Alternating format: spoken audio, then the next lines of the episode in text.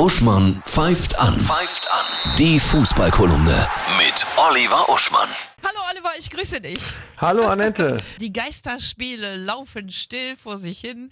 Was, was beeindruckt dich so am meisten am neuen Fußball gucken? Ja, mich beeindruckt die Stille, in die hinein man Dinge hört, die man sonst nie hören würde, nämlich beispielsweise die Kommunikation auf dem Platz.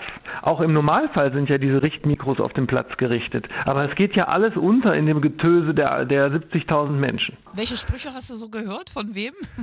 Äh, ich kann dir jetzt keine auswendig Sprüche sagen, aber du hörst die Zurufe beispielsweise und die Kommandos, die zum Beispiel Spielführer geben. Beispielsweise fällt einem auf, dass Mats Hummels bei Dortmund im Grunde so der Chef im Ring ist. Und man kennt das ja von Kreisligaplätzen. Amateurfußball zu gucken ist ja auch so interessant, weil man dann eben merkt, was die sich gegenseitig zurufen. Mal abgesehen von dieser Stimmung, ich weiß nicht, als Kind weiß ich noch, wie ich das immer geliebt habe, dieses da Rauschen in den Bäumen und ab und zu der Ball gegen die Blechbeine und einer ruft dann, Timo, links! Ja, zum Beispiel. Ne? Ja. Das heißt dann, Timo muss entweder die linke Seite zumachen oder über die linke Seite stürmen oder was auch immer. Auch diese Fußball-Kurzsprache. Und das erlebt man jetzt beim Profisport, der sonst im Glamour, Lärm natürlich stattfindet, wie die Arena-Gladiatoren. Und das ist ja hochinteressant, eine Weile jetzt. Also für Nerds zumindest hochinteressant.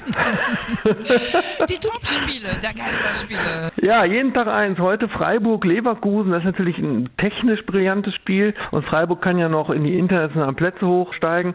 Äh, morgen würde ich sagen Schalke-Bremen. Schalke im Abwind, Bremen im Aufwind. Und Sonntag, ich mag das, wenn der Letzte gegen den fast Ersten spielt. Also Paderborn-Dortmund.